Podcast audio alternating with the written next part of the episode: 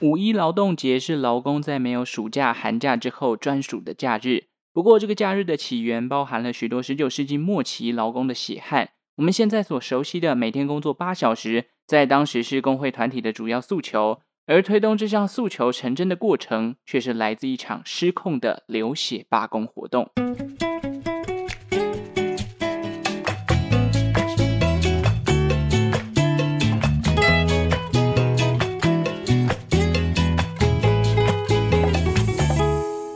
生活周遭的历史大小事，欢迎收听周报时光机，我是主持人派翠克。劳动节的关系哦，这一集就顺延了一天，但我们还是要来讲一下有关于劳动节的历史事件。身为劳工，放假跟加薪大概就是工作当中最快乐的两件事情啦。但是大家也要知道，工作八小时、周休二日这些制度，其实都是来自几百年来劳工们努力争取来的。今天呢，要来分享的是美国劳工运动的一些过程。以及发生在一八八六年的美国甘草市场暴动。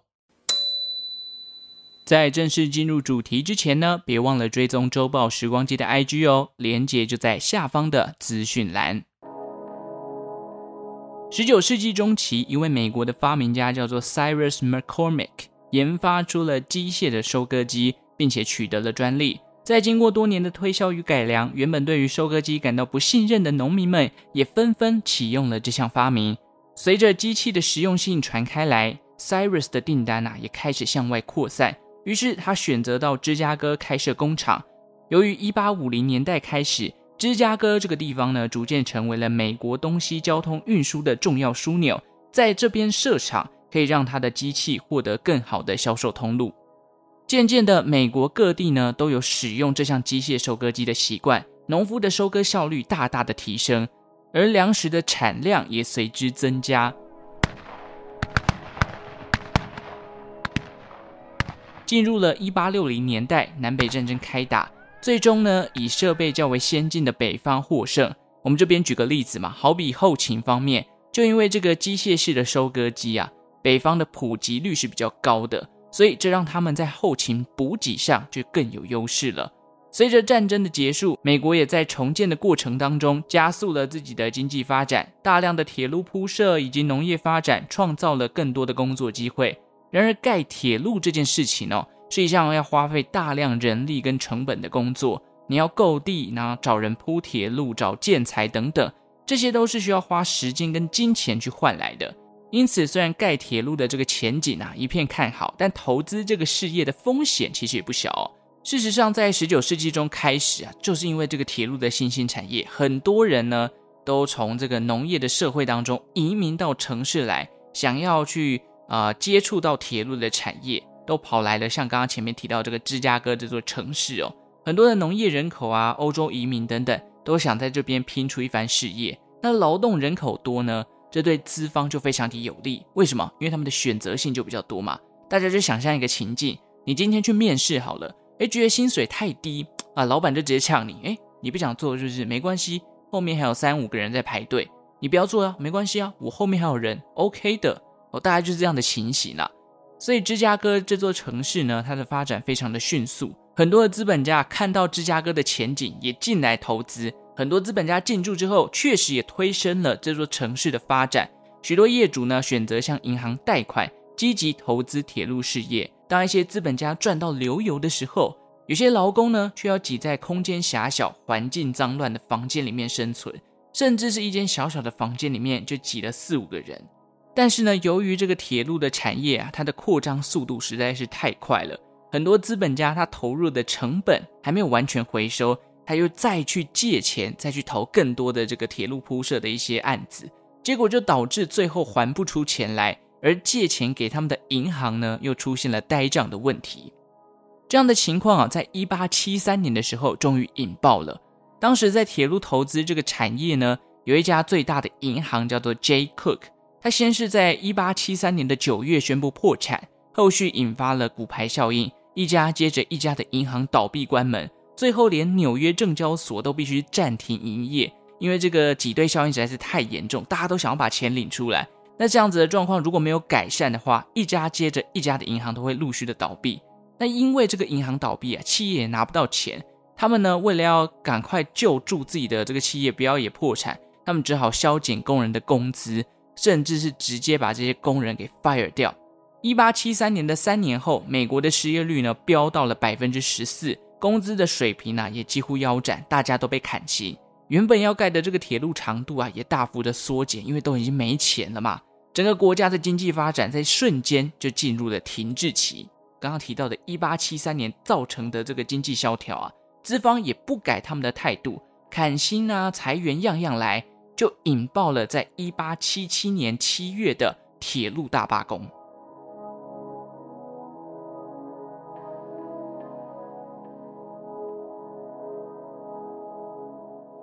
那铁路大罢工的导火线到底是什么呢？当时的起因呢，是有一家这个铁路公司一年连砍了三次劳工的薪水，导致劳工就被送。哎，哦，我原本生活已经很困苦了，你又把我的钱全部收回去，所以呢，劳工就团结起来，试图让火车停摆。但是没有想到的是，当地州长也没有选择保护劳工，还花钱呢找警备队去赶跑那些阻碍火车行驶的人。然而大环境不好嘛，警备队其实也觉得自己的权利受到影响。所以他们也没有很认真的，就有点睁一只眼闭一只眼的在取缔劳工。州长呢，只好找军队来啊、既然民间的这些警备队不听我的，那我去找政府单位的人来帮我嘛。结果军队一进驻呢，导致这个罢工的等级往上升了一个层次。最初就从西维吉尼亚州开始扩散到马里兰州、宾州、伊利诺州等等地方，这些铁路的工人啊，都开始联署罢工起来。这场罢工就越演越烈。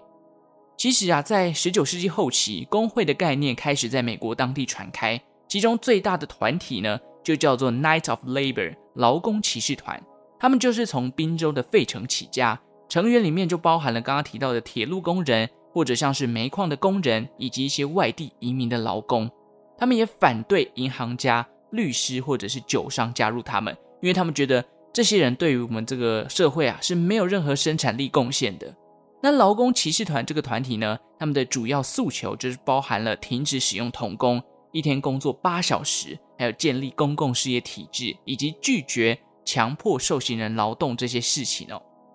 那在这个铁路大罢工发起之后，很多劳工的意识形态就集结起来，他们都觉得我们就是一群被资本家剥夺的人，所以到了一八八零年代开始，这个大型的劳动骑士团呢，就开始在各地策动罢工。最终有些资方退让，而且罢工也达成了他们想要的诉求，就让这个劳动骑士团的名字开始声名远播。一八八六年的时候，骑士团在美国的成员来到了七十多万人。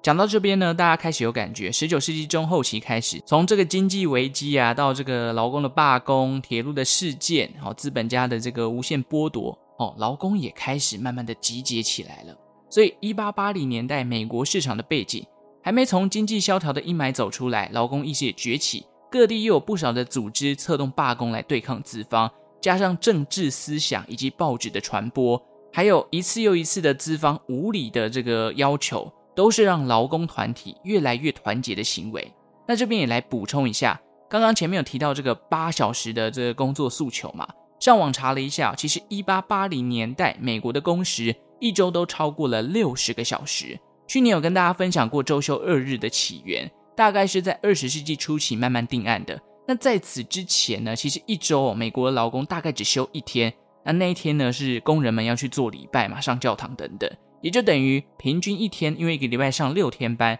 六天班六十个小时，一天最少要上十小时的班哦。那如果想听周休二日的起源的话呢，也可以参考资讯栏下方的单集连结哦。好，那我们接下来讲一下被认为是劳动节起源的历史事件——甘草市场的暴动，它到底前因后果是什么呢？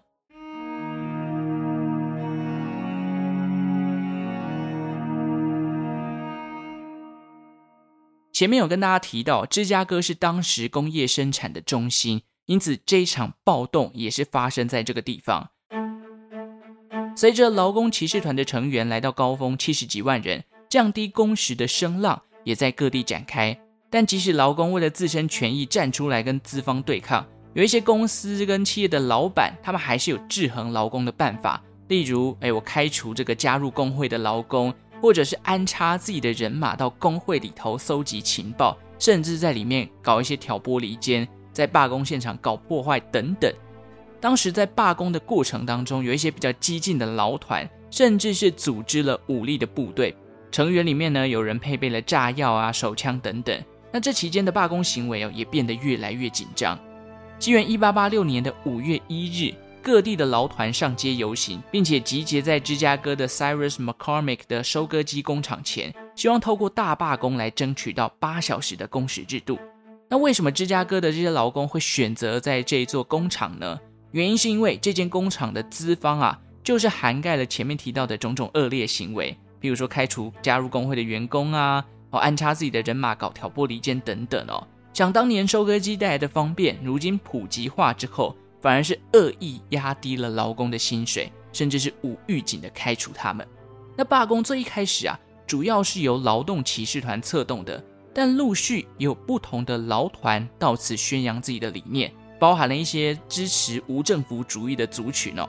那到了五月三号的下午，劳团的代表在台上呢，正在跟劳工们打气，而现场参与罢工的人也开始咒骂这些工厂的临时工。为什么要咒骂他们？因为他们呢，去帮助资方维持他们的生产线，所以就让这些劳工觉得你们害我们没有办法瘫痪这间工厂，就造成了相关的对立。接近下班时间的时候，突然人群当中传出了枪响。原来是当地啊维持秩序的芝加哥警察对着人群一阵扫射，一瞬间现场进入了混乱，有人甚至丧命于此，这让不少劳工团体感到愤怒。为什么你们要开枪？我们明明就是一个和平的罢工行为。其中有一组宣扬无政府主义的团体，他们的主要领袖呢，August Spice 记录了今天发生的事情，并且印成传单。呼吁明天劳工要再次集结，将这项行为传播出去，让大众可以看见这个资方跟警察野蛮的行为，竟然对一些无辜的劳工开枪。隔天傍晚呢，劳工也再次的集结，并且由 August Spy 与几位组织的高层发表谈话，希望劳工们可以团结。其中呢，有一位发表演说的叫做 Samuel Fielden，当他站在台上跟劳工们阐述有关于当前法律。对于劳工有多不公平的时候，警察突然列队走到演说台前，打断了 Samuel 的演讲。Samuel 当然也不是省油的灯，他向前来的警察抗议：为什么要打断我的演说？同时啊，继续向劳工们讲述：你看现场这些警察有多不合理，多么的野蛮。突然有一颗炸弹从天而降，掉到了人群里面，随着一声爆炸，大家开始逃窜。一名警察呢，因为站在这个炸弹的正下方，瞬间就被炸死了。旁边还有六名警察也被碎片搞到重伤。而 Samuel 在慌乱当中逃跑，却被暴动现场的警察开枪击中了膝盖。不过后来呢，他还是顺利的脱困了。但是现场混乱的状况还是导致了七名的警察身亡。现场也有许多劳工因为流弹跟踩踏事件受伤或者是死亡。原先这个和平的罢工行为，因为这场爆炸。让资方开始站得住脚，认定这些工会就是一群暴民，不仅拒绝了八小时的工时制度，还变相拉长了工作时间，合理化一切对于劳工权益的剥夺。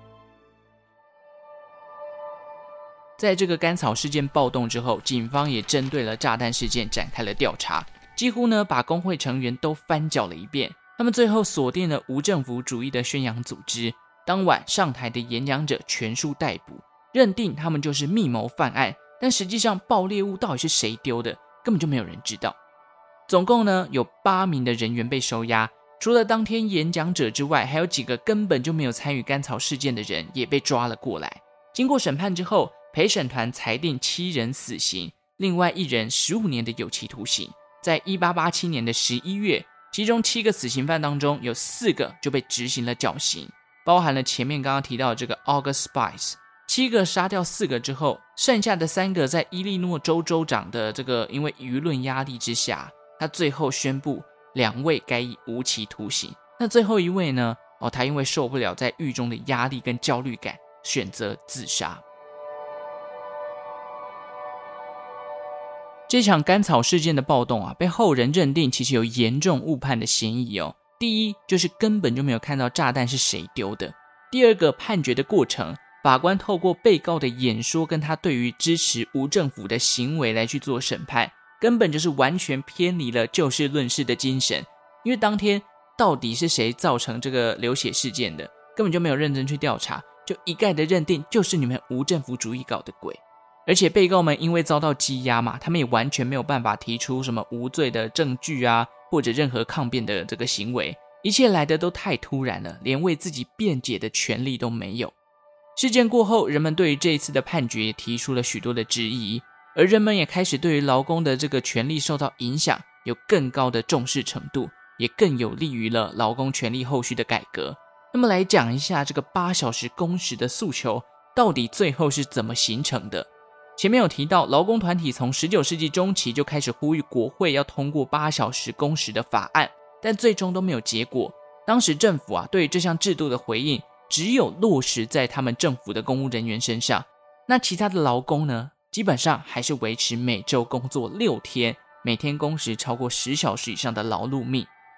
而在甘草市场暴动事件发生之后啊，劳动骑士团呢，以及比较激进的劳工团体们开始瓦解了。因为这场暴动啊，让他们的公信力受到质疑。因为这个风向变了嘛，大家都觉得，哎，就是你们这些激进的分子搞的这场暴动，死了这么多人。于是后来有部分组织的人员自己就跳出来，重新组成了新的劳团，一样是为了八小时的工时努力着。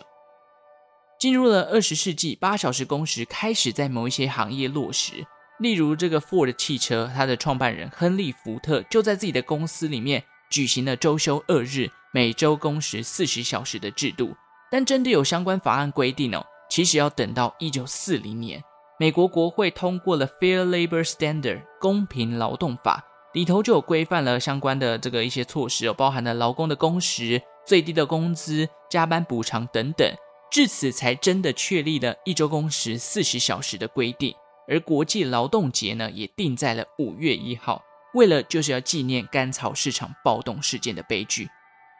其实劳工的修法一直有进步的空间，而且这个与时俱进嘛，大家新形态的工作也不一样，就会有需要调整的地方啦。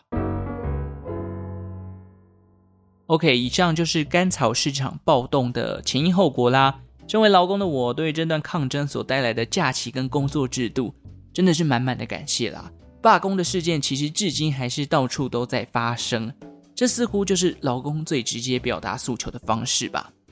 其实做这一集哦，让我想到，呃，我之前有玩过一款桌游，叫做《乌托邦赛局》，不知道大家有没有听过？里面呢，其实啊，玩家就会扮演这个政治家、学者、资本家，还有劳工。在这场游戏当中，大家要透过自己的角色的身份，去努力达成所谓乌托邦的社会。听起来像是一个合作的游戏嘛，对不对？但是我觉得这款桌游最妙的状况就在于。游戏里面其实有很多不同的结局，而劳工的胜利只有乌托邦，不然就是得革命。但是资本家跟政治家却可以透过拉大贫富差距啊，来达成只属于自己的胜利，或者说资本家跟政治家的胜利。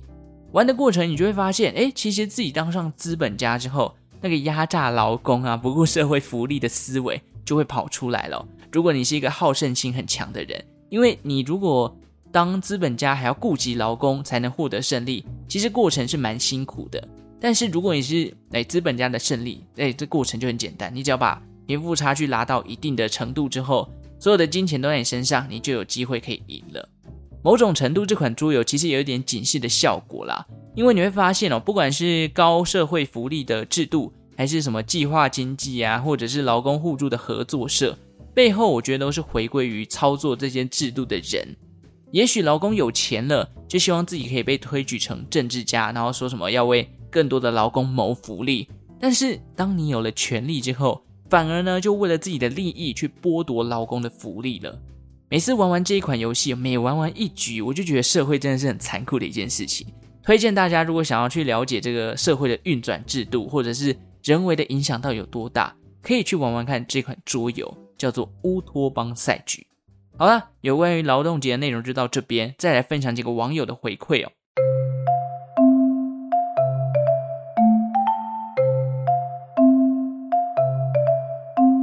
上礼拜四呢，我、哦、发布了这个跟酱老师合作的单集，其实已经迈入第三集了啦。那这一次其实收到了两三个哦听众对于这一集的正面评价，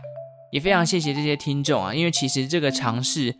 哦，算是对我来讲一个蛮大的突破，毕竟很久没有 用英文了。然后加上跟这个、百大的通勤学英语合作，每次合作起来都会有新的收获。当然有压力也是一定的，因为想要把好的内容呈现给大家，也希望大家会喜欢这样的合作方式啊。感谢大家的正面评价。那这礼拜的表单呢？哦，叉叉，哎呦，来填了。正式感谢叉叉，每个礼拜都来给我一些鼓励的、那这一次叉叉有说他把节目推广给两三个好朋友了，我也非常谢谢叉叉能够把小 T 的节目推荐给更多的朋友，也希望大家可以学习叉叉，有没有？就把周报时光机推荐给你的亲朋好友，让他去认识一些哦生活周遭可能听过但不熟悉的历史事件啦。OK，今天节目就到这边了。喜欢周报时光机的话呢，也记得订阅这个频道。欢迎追踪周报时光机的 Instagram，五星好评送出来，把节目分享出去。最后，感谢正在收听的你，为我创造了一次历史的收听记录。我们就下次再见喽，拜拜。